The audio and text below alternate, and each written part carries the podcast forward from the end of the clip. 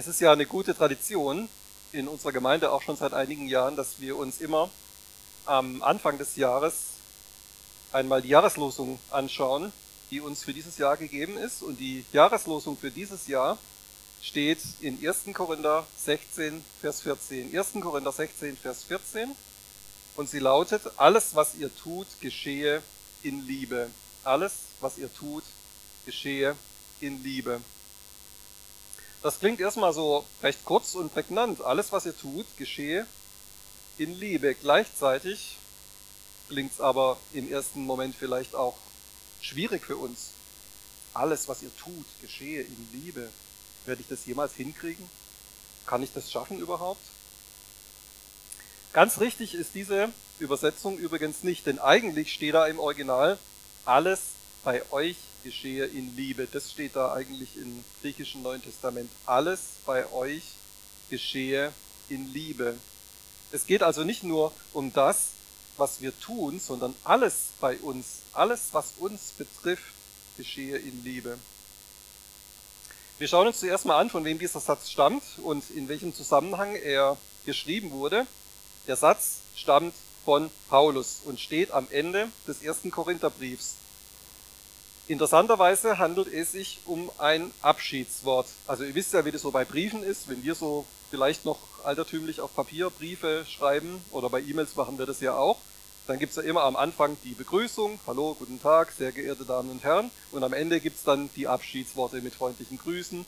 Und genauso hat Paulus das in seinen Briefen ja auch gemacht. Da gibt's am Anfang immer Grüße und Segensworte und er richtet vielleicht auch Grüße aus von Gemeinden. Und am Ende gibt's dann so abschließende Ermahnungen, Abschiedsworte, letzte Grüße und manchmal aber auch ganz konkrete Handlungsanweisungen.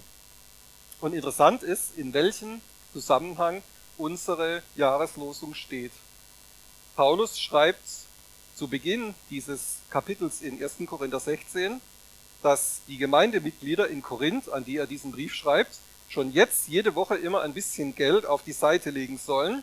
Und wenn er dann irgendwann vorbeikommt, dann wird er das als Spende für die Urgemeinde nach Jerusalem mitnehmen. Also das war so was, was Paulus auf seinen Missionsreisen immer gemacht hat, dass er diese Gemeinden auf der ganzen Welt oder im damaligen Europa, so wo er unterwegs war, dass er diese Gemeinden dazu aufgefordert hat, auch Geld zu sammeln und zu spenden für die Gemeinde in Jerusalem.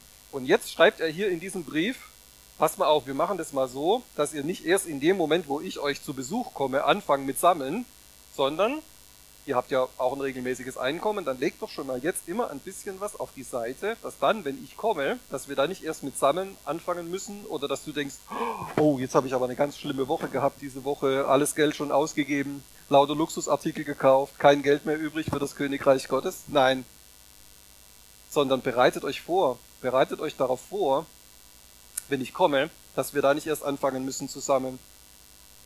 Dann sagt er, dass er gerade in Ephesus ist und dort auch noch eine, Blei eine Weile bleiben wird, weil Gott da eine Tür für das Evangelium geöffnet hat. Das sind so Nachrichten, die hört man gerne, ne? Also auch wenn man so Missionsberichte liest, so wenn ihr an Missionar berichtet, ich bin gerade da und da unterwegs und da, wo ich jetzt gerade bin, da hat Gott eine Tür für das Evangelium geöffnet. So hier geht was, da Menschen bekehren sich, Menschen nehmen Jesus in ihr Leben auf. Das sind so richtig gute Nachrichten. Und das ist auch der Grund, warum er diesen Brief schreibt und sagt, ich kann jetzt noch nicht sofort kommen, das dauert noch ein bisschen, weil da, wo ich jetzt gerade bin, in Ephesus, hat Gott eine Tür geöffnet für das Evangelium und deswegen muss ich hier bleiben und muss da noch eine Weile dran mitarbeiten, auch dass das vorwärts geht, dass Leute gerettet werden, dass sie in Jüngerschaft kommen. Er sagt dann aber, ich plane es durch Mazedonien zu reisen und bei dieser Reise auch in Korinth vorbeizukommen, also bei euch, und dort eine längere Zeit zu bleiben, beispielsweise über den Winter. Also damals war das ja so, dass man nicht so wie wir heute das ganze Jahr über durch die Welt fährt und fliegt und reist und äh, ja gut, wenn es mal ein bisschen Schnee gibt, müssen wir vielleicht auch auf, aufpassen, dass wir nicht in jedes Flugzeug steigen oder die müssen dann am Boden bleiben, wenn sie, wenn sie völlig vereist sind. Aber damals war es halt so, dass man eigentlich in den Wintermonaten gar nicht große Reisen machen konnte, schon gar nicht über das Mittelmeer mit dem Schiff, wie Paulus ja oft gereist ist. Also da war dann einfach Reisepause, da hat man dann irgendwo wirklich überwintert. So, da ist man dann irgendwo geblieben, da hat man sich da eingerichtet und er sagt, wenn ich zu euch komme, das wird wahrscheinlich im Winter sein und dann werde ich da bleiben und bei euch überwintern. In den Versen vor unserer Jahreslosung schreibt Paulus dann, dass er vorher, bevor er selber zu Besuch kommen wird, noch zwei Mitarbeiter zur Gemeinde nach Korinth senden wird. Zuerst Timotheus. Und dazu schreibt er jetzt den Gemeindemitgliedern, verachtet mir den Timotheus nicht, der soll sich bei euch nicht fürchten müssen. Also Timotheus war ja noch ein relativ junger Mann, der aber schon sehr viel im Glauben erlebt hat und den Paulus deswegen auch als Mitarbeiter schon auf viele Reisen auch mitgenommen hat und später dann eben auch geschickt hat, um Gemeinden zu besuchen. Und jetzt sagt er, ich schicke den euch vorbei. Und der ist zwar jung, aber verachtet mir den nicht. Also schaut nicht auf sein Äußeres, sondern wenn ich den euch sende, behandelt ihn gut und hört auf das, was er zu sagen hat. Und dann sagt er, ich gebe auch noch einen anderen Apostel, den ich euch senden möchte, das ist der Apollos. Den wollte ich eigentlich schon viel länger nach, nach äh, Korinth zu euch senden. Und dann sagt er, der Apollos hat aber eigentlich gar keine Lust gehabt. Also dem musste ich so ein bisschen gut zureden, aber irgendwie der wollte noch nicht so richtig. Aber jetzt habe ich es geschafft. Ich habe ihm jetzt mehrfach zugeredet und bei der, bei der nächsten Gelegenheit, wenn es dann passt, dann wird er zu euch zu Besuch kommen. Und jetzt mitten in diesen ganzen Berichten aus dem Gemeindeleben, aus der Missionsarbeit, jetzt mittendrin in diesem Kapitel kommt auf einmal dann kommen zwei Sätze, von denen die zweite unsere Jahreslosung ist, Vers 13 und Vers 14. Mittendrin in diesen ganzen Anweisungen. Wahrheit steht fest im Glauben, seid mannhaft und stark, alles bei euch geschehe in Liebe. Das steht einfach so da mittendrin. Und nach diesen zwei Sätzen macht Paulus direkt weiter mit seinen Ermahnungen. Jetzt redet er über einen Mann namens Stephanas und seine Hausgemeinde und sagt, dieser Stephanus, dieser Stephanas und seine Hausgemeinde, das waren die ersten in der Provinz Achaia, also in dieser Gegend rund um Korinth, da wo ihr seid. Das war der erste, der sich bekehrt hat und er ist ein treuer Diener und er ist ein Leiter und auf den sollt ihr hören. Dem sollt ihr euch unterordnen. Das, was der sagt, das sollt ihr befolgen.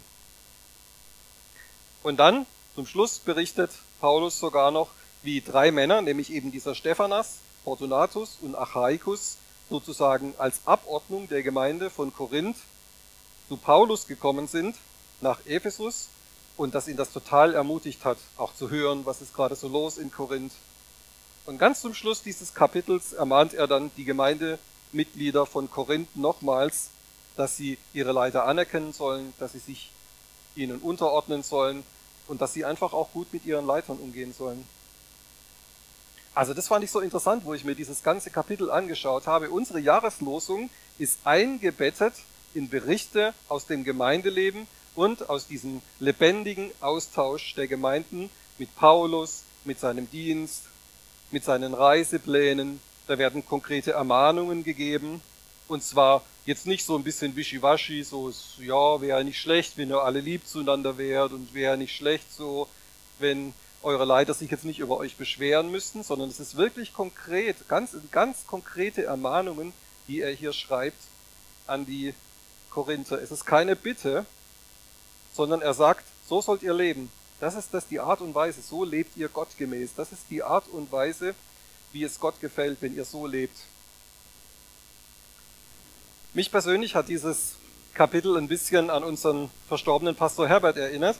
Und man konnte sich ja mit ihm auch so über ganz viele Dinge des täglichen Lebens, über ganz normale Sachen konnte man sich mit ihm unterhalten, man konnte sich mit ihm austauschen über alle möglichen Dinge des Lebens. Und dann hat er vielleicht zum Abschied hat er so einen Satz gesagt wie Tschüss, habt eine gute Woche und seid lieb zu euch selbst.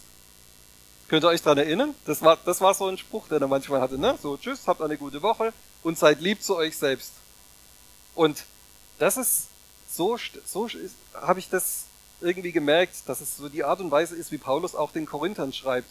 So, das ist gar nicht, er schreibt jetzt nicht gar nicht irgendeine fromme Abhandlung oder macht irgendwelche theologischen Erörterungen, was er ja seine ganzen Briefe lang dann immer schon gemacht hat. Dass er wirklich gute Lehre weitergibt, das ist ja auch wichtig. Aber dann schreibt er auch so ganz normal, er berichtet aus dem Gemeindeleben, er berichtet ähm, aus der Missionsarbeit, was sind seine Pläne, was hat er überlegt, was hat vielleicht nicht so geklappt, was plant er für die nächste Zeit. Aber auch in diese konkreten lebenspraktischen Dinge sind so kleine Ermahnungen, eingebettet und das, mir hat das gefallen und das ist unsere Jahreslosung in diesem Jahr. Alles bei euch geschehe in Liebe. Schauen wir uns nun mal zwei Worte aus dieser Jahreslosungsermahnung an. Alles bei euch geschehe in Liebe. Geschehe. An der Stelle steht genau dasselbe Wort, was wir aus dem Vater unser kennen. Dein Wille geschehe. Dein Wille geschehe. Das Wort kann auch bedeuten, es soll etwas stattfinden, es soll etwas entstehen, es soll etwas geboren werden, es soll etwas sich ausbreiten. Also alles bei euch soll in der Liebe stattfinden, es soll in Liebe entstehen, es soll aus der Liebe heraus geboren werden, es soll sich in Liebe ausbreiten. In Liebe, dieses In steht da, in Liebe. Das kann auch heißen durch die Liebe, in Liebe. So predigt er das da. Und von welcher Liebe redet Paulus hier? Von der Agape-Liebe, also von der göttlichen Liebe. Alles unter euch geschehe in dieser göttlichen Liebe. Können wir aus uns heraus alles mit einer menschlichen Liebe geschehen lassen? Kommen wir da weit? Wenn ich versuche, irgendwas mit meiner menschlichen, mir möglichen Liebe geschehen zu lassen, dann komme ich meistens nicht weit. Es ist die einzige Chance, die ich habe, dass ich diese göttliche Liebe, die ich selber erfahren habe, dass ich die wirken lasse, dass ich das zulasse, dass sie stattfindet, dass ich das zulasse, dass sie geboren wird, dass ich es zulasse, dass sie, dass sie weiter transportiert wird, dass alles aus dieser göttlichen Liebe heraus geboren wird.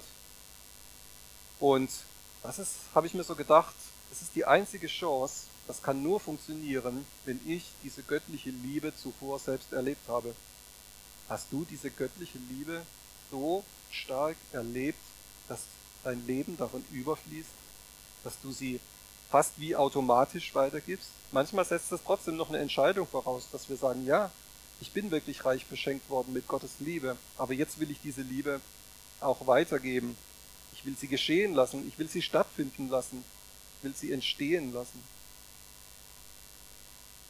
Was soll diese göttliche Agape-Liebe damit also sein? Sie soll unsere wichtigste Motivation sein. Sie soll die wichtigste Motivation unseres Lebens sein. Sie soll das sein, was uns antreibt. Wie kann das geschehen? Wir brauchen gar nicht andere Menschen anschauen. Also es reicht erstmal, wenn jeder von uns sich selber anschaut, um sofort zu merken, dass wir das nicht immer schaffen. Denn manchmal gibt es in unserem Leben eben doch auch andere Sachen, die uns vielleicht antreiben. Wut, Zorn, Ehrgeiz, Neid, Gier, Schmerz, Überheblichkeit und ja, auch Lieblosigkeit. Das sind tatsächlich manchmal Sachen, die uns antreiben und dann kommt eben auch was entsprechendes aus uns heraus. Wenn das das ist, was uns antreibt, dann kommt auch das aus uns heraus. Dann ist es auch das, was wir zu anderen Menschen weiter transportieren. Das brauchen wir gar nicht wegdiskutieren. Das kann passieren, ja. In Römer 5, Vers 8 schreibt Paulus, Gott aber erweist seine Liebe zu uns darin, dass Christus, als wir noch Sünder waren, für uns gestorben ist. Gott aber erweist seine Liebe zu uns darin, diese Agabeliebe, dass Christus, als wir noch Sünder waren, für uns gestorben ist. Und das ist ein abgeschlossener Vorgang. Das ist nicht irgendwas, was so vielleicht noch in der Zukunft stattfindet, sondern das hat stattgefunden. Das ist abgeschlossen. Es ist vollbracht, hat Jesus gesagt am Kreuz. Und das reicht als Liebesbeweis Gottes an uns aus. Gott hat seine Liebe dadurch erwiesen. Das ist erwiesen und bewiesen. Also er hat sie dadurch gezeigt und er hat sie dadurch bewiesen, dass Jesus sein Leben für uns gegeben hat und das reicht aus. Das ist der Liebesbeweis Gottes an uns, der reicht aus, dass Jesus stellvertretend für uns gestorben ist. Jesus selbst hat es ja gesagt, niemand hat eine größere Liebe als der, der sein Leben lässt für seine Freunde, der sein Leben opfert für andere Menschen. Das ist diese Liebe, die Gott uns erwiesen hat dass Jesus für uns am Kreuz gestorben ist. Wie kann das jetzt also geschehen, dass wir genauso lieben können wie Jesus? In Römer 12 lesen wir, Römer 12, Vers 10 bis 11. In der Bruderliebe seid herzlich zueinander, in Ehrerbietung einer dem anderen vorangehend, im Fleiß nicht säumig, brennend im Geist, dem Herrn dienend. Brennend im Geist, das kann auch bedeuten inbrünstig im Geist, durchdrungen vom Geist. Wenn wir vom Heiligen Geist durchdrungen sind, dann sind wir auch von dieser göttlichen Liebe durchdrungen, die wir nicht nur weitergeben sollen, sondern die auch die ganze Motivation unseres Lebens und Handels sein soll. Und das fand ich so interessant. Es hat tatsächlich etwas zu tun damit, wie du mit dem Heiligen Geist lebst. Es hat etwas damit zu tun, ob du die Person des Heiligen Geistes kennst und es ihr erlaubst, an dir zu wirken. Es kommt darauf an, ob du es dem Heiligen Geist dieser Person erlaubst, dich, dich zu durchdringen, an dir zu arbeiten, durch dich zu wirken, mit der Liebe Gottes. Und das ist das, was ich dich heute fragen möchte in dieser Predigt. Lässt du es zu, dass der Heilige Geist dich mit der Liebe Gottes so durchdringt, dass du gar nicht mehr anders kannst, als die göttliche Liebe weiterzugeben. Dass es so ein Teil von dir wird, dass diese anderen Sachen, diese anderen Motivationen, die uns vielleicht manchmal so überfallen wollen oder die manchmal so aus uns herauskommen wollen, dass diese anderen Dinge überhaupt keine Rolle mehr spielen? Ich habe es ja gesagt worin. Solche Sachen wie Wut, wie Zorn, wie Ehrgeiz, Gier, wie Schmerz, wie Neid oder Überheblichkeit oder Lieblosigkeit, alle diese Dinge können tatsächlich aus unserem Leben verschwinden und zwar auch für immer verschwinden als Motivation unseres Lebens, wenn wir diese neue Motivation durch die Liebe Gottes bekommen, die in unser Leben ausgegossen ist, durch Jesus und was der Heilige Geist uns überbringt. Und deswegen ist so wichtig, dass wir uns dem aussetzen. Deswegen ist es so wichtig, dass du dich der Liebe Gottes aussetzt und sagst, ja, ich lasse das zu, dass ich von Gott geliebt werde, dass ich vom Vater geliebt werde, dass ich diese Liebe von Jesus annehme. Und ich lasse es auch zu, dass der Heilige Geist an mir arbeitet, dass er diese Liebe Gottes zu mir weiter transportiert, dass es wirklich ein Teil von mir wird. Und das ist das, was wir manchmal auch als die neue Kreatur bezeichnen. Also in dem Moment, wo wir uns bekehren, sehen wir ja körperlich erstmal noch genauso aus wie vorher. Es gibt natürlich auch, sage ich mal, krasse Heilungswunder in dem Moment, wo man sich bekehrt, dass vielleicht Entstellungen oder Verkrüppelungen geheilt werden. Das ist ja wirklich was, was Gott in, in vielen Bereichen auch macht. Äußerlich sehen wir aber manchmal dann erstmal genauso weiterhin aus, wenn wir zu Jesus kommen, wenn wir uns bekehren.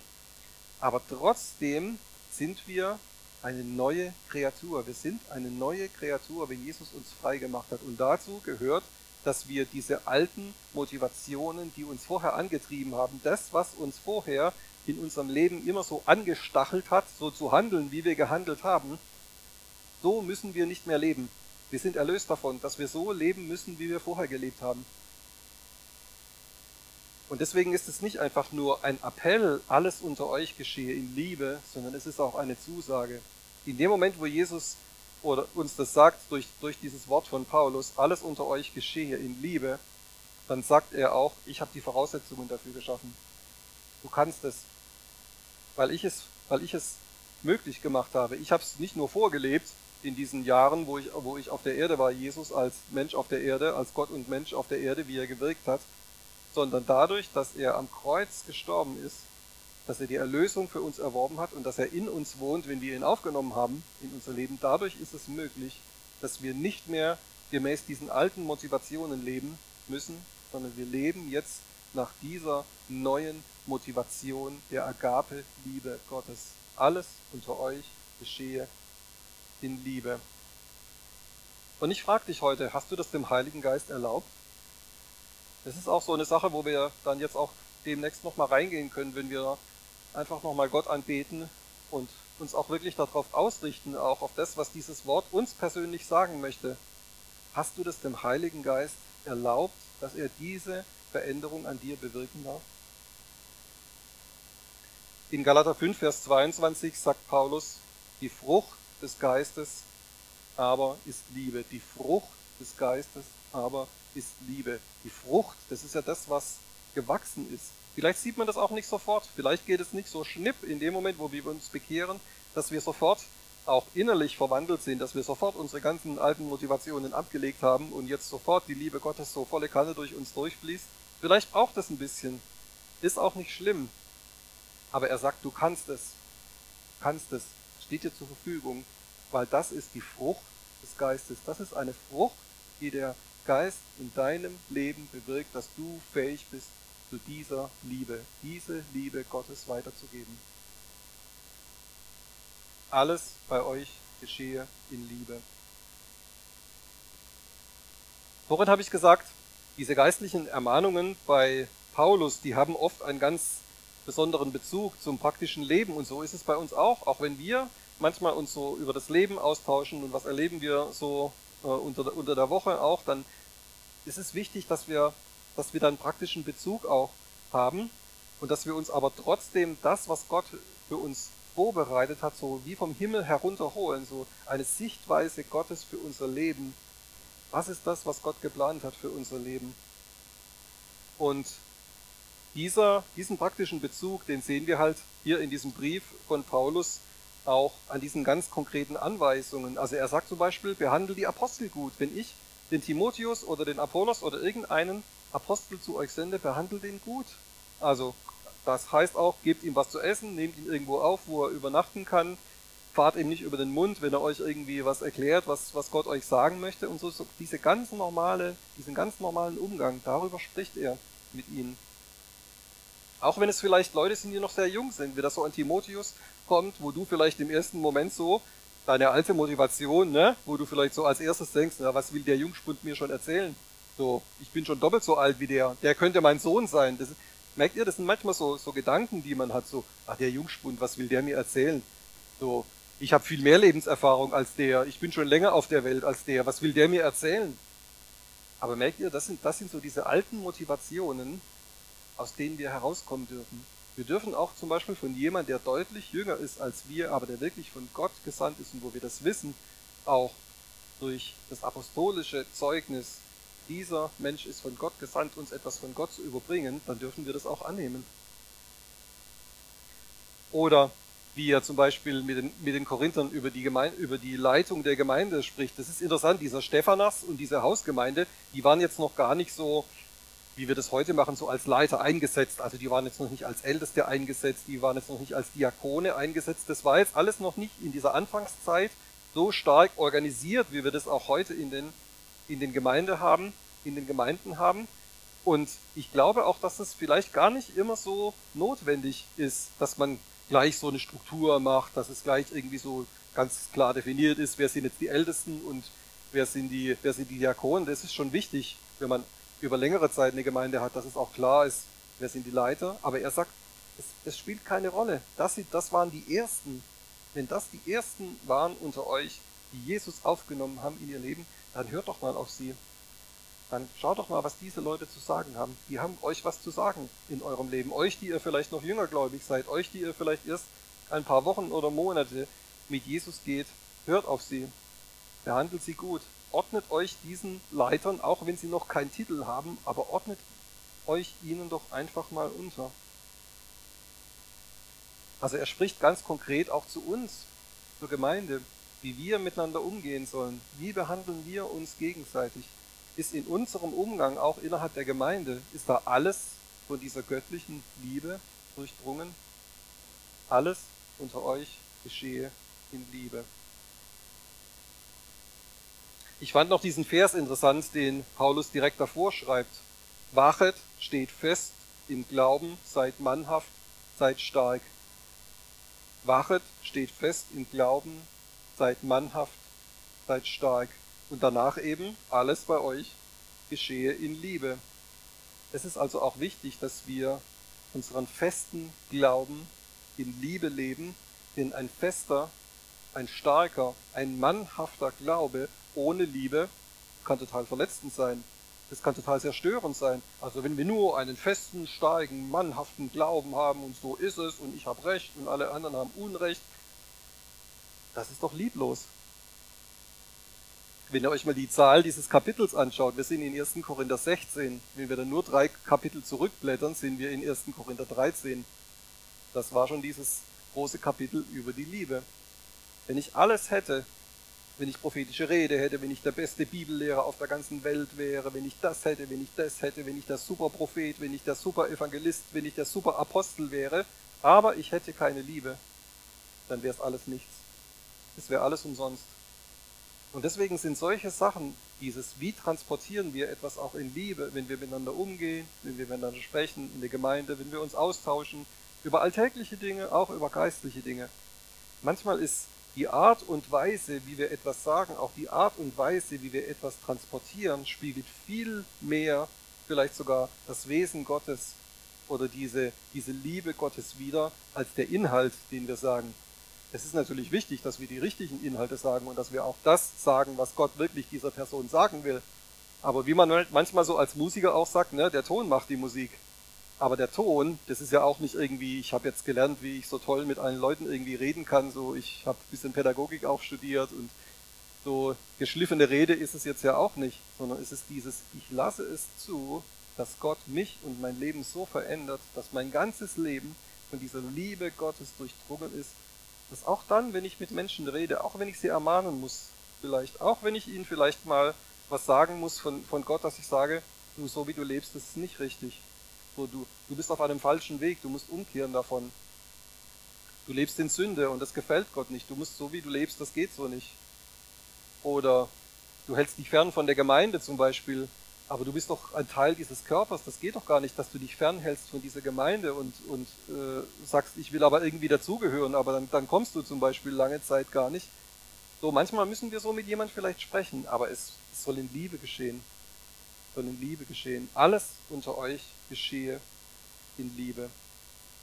Alles unter euch geschehe in Liebe. Amen.